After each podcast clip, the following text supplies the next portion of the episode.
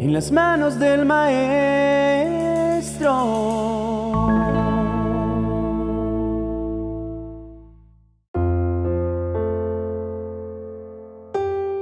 En Estados Unidos, específicamente en la ciudad de Washington, se encuentra el cementerio de Arlington, renombrado por ser el lugar donde se hallan sepultados los restos de muchos americanos prominentes.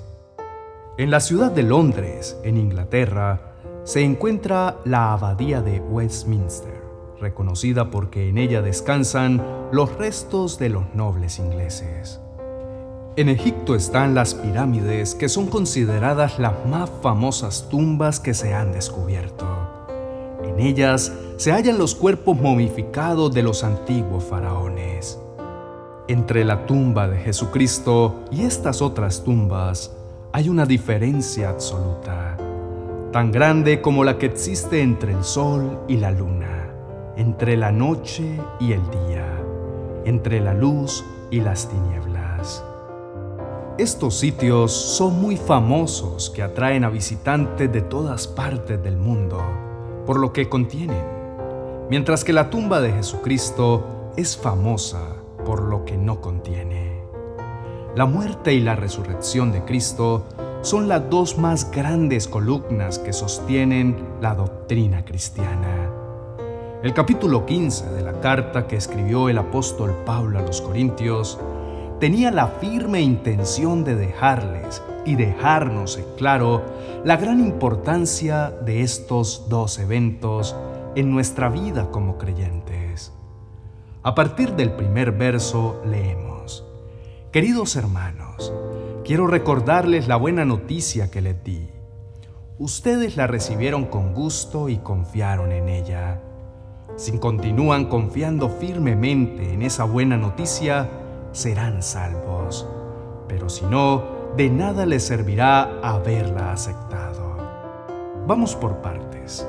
La buena noticia de la salvación la hemos recibido con alegría, bien sea porque Dios llegó a nuestra vida en el momento de la tristeza, de la angustia, de la pérdida, de la enfermedad, de la necesidad de cualquier tipo, y nos ofreció darnos una solución efectiva y una vida diferente gracias a lo que Jesús pagó en la cruz por nosotros.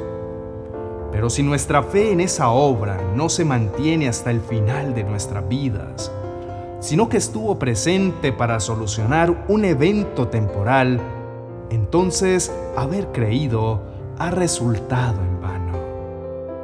Pablo continúa explicando. Lo primero que les enseñé fue lo mismo que yo aprendí, que Cristo murió en lugar de nosotros que éramos pecadores. No podemos pensar en la muerte de Cristo como un acto aislado que hace parte de la historia, sino como un evento tan cercano como en realidad es. Cristo murió, así fue. La causa de su muerte, usted y yo cada uno de nosotros debió pagar por sus pecados, debió recibir el castigo de su necedad, debió responder por sus malas actuaciones, palabras y decisiones. Sin embargo, Él lo hizo para que no tuviéramos que hacerlo ni usted ni yo. Tal como lo enseña la Biblia, fue sepultado y después de tres días Dios lo resucitó. Dios Padre lo levantó de entre los muertos, porque no se halló razón alguna que aprobara a la muerte para retenerlo. La paga del pecado es la muerte, dicta la sentencia, pero no había pecado en él. Ese fue el acto más sublime de victoria sobre las obras del mal. El cumplimiento de la promesa hecha más de 700 años antes, a través del profeta Isaías, en el capítulo 25 de su libro, verso 8, dice, Dios destruirá para siempre el poder de la muerte. Dios secará las lágrimas de todos y borrará la vergüenza de su pueblo en toda la tierra. Ese día se dirá, ahí está nuestro Dios, en Él confiamos y nos salvó. gritemos de alegría porque Dios nos ha salvado. Dios ha jurado y así será. La muerte de Jesucristo derrotó la vergüenza que nos cubría por causa de nuestro pecado. Pero es también el mayor motivo de alegría que debe embargarnos, porque es el medio a través del cual recibimos nuestra victoria. Para completar el plan de salvación que nos garantiza la vida después de abandonar este cuerpo mortal, Jesucristo resucitó, siendo la primicia de los que recibieron un cuerpo glorificado como el que un día usted y yo recibiremos. Como nosotros necesitamos evidencias suficientes para cimentar nuestra fe, Jesucristo dejó suficiente constancia de su resurrección. Primero se le apareció a Pedro y después a los doce apóstoles. Luego se le apareció a más de 500 de sus seguidores a la vez. Más tarde se apareció a Santiago y luego a todos los apóstoles. Por último, se me apareció a mí, a pesar de que lo conocí mucho tiempo después que los otros apóstoles continuó diciendo Pablo. Por eso me considero el menos importante de los apóstoles, y ni siquiera merezco que la gente me llame así, pues le hice mucho daño a la iglesia de Dios. Sin embargo, Dios fue bueno conmigo, y por eso soy apóstol. No desprecié el poder especial que me dio, y trabajé más que los otros apóstoles aunque en realidad todo lo hice gracias a ese poder especial de Dios. Detengámonos un momento en esa última declaración de Pablo y leamos entre líneas lo que sucede en el corazón de quien tiene bien cimentada su fe. Al decir, por eso me considero el menos importante de los apóstoles, y ni siquiera merezco que la gente me llame así, pues le hice mucho daño a la iglesia de Dios, Pablo estaba aceptando humildemente su posición ante Dios y estaba reconociendo su pecado. Esa es la actitud de quien ha sido persuadido por la obra de Cristo. Sin embargo, Dios fue bueno conmigo y por eso soy apóstol. La muerte y la resurrección de Jesucristo nos comisionó, nos dio propósito a cada uno de nosotros nos otorgó un llamamiento para cumplir como lo hizo con Pablo. No desprecié el poder especial que me dio y trabajé más que los otros apóstoles, aunque en realidad todo lo hice gracias a ese poder especial de Dios. Pablo estaba comprometido firmemente con llevar a otros la buena noticia que había transformado su vida. Pero él, como nosotros, supo que no estamos solos en este camino. Hemos recibido el poder del Espíritu que nos capacita para poder cumplir nuestra tarea de manera eficaz y nos fortalece y guía para saber cómo conducirnos y para ayudarnos a perseverar hasta el fin de nuestros días. La muerte y la resurrección de Jesucristo debe constituirse en la base sobre la cual está fundamentada nuestra esperanza de una vida excelente y plena, no solo en esta tierra, sino cuando hayamos partido de ella. Pablo les dijo, si el ser cristiano no fuera de valor solo en esta vida, seríamos los seres más desgraciados del mundo. Pero Cristo sí resucitó y al resucitar se convirtió en el primero de los que resucitarán un día. La muerte entró en este mundo por lo que un hombre hizo, pero gracias a lo que otro hombre hizo, habrá resurrección de los muertos. Morimos porque tenemos parentesco con Adán, pero viviremos por estar unidos a Cristo.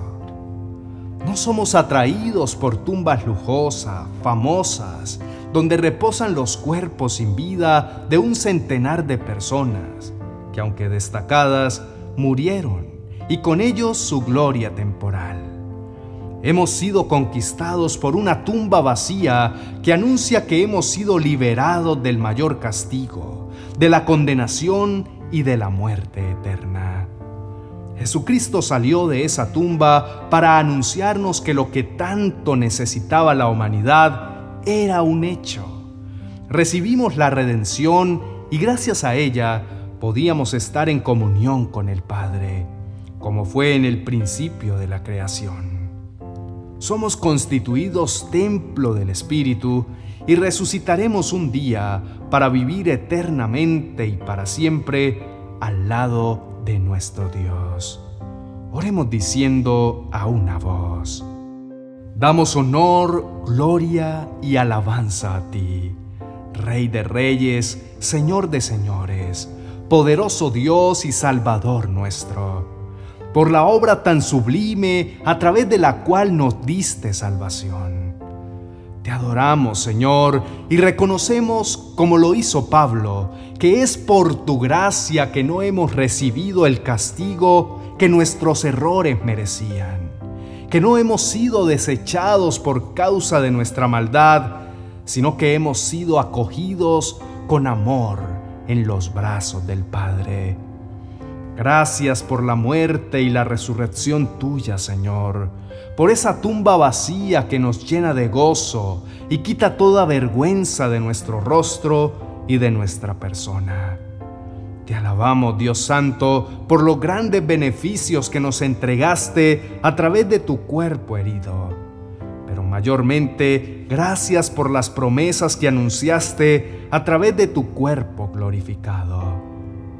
Un día estaremos a tu lado. Un día este cuerpo mortal será apenas un recuerdo de gratitud por habernos contenido, pero recibirá el poder que lo transformará en un cuerpo glorificado tal como el tuyo, Señor Jesús. Uno sin dolor, sin tristeza, sin limitaciones de ninguna clase. Uno que nos permitirá emprender a tu lado la mejor experiencia de nuestra existencia. Gracias, amado Jesús, por haber vencido a la muerte, de modo que dejemos de verla como algo que nos aterra y la comprendamos de la manera correcta.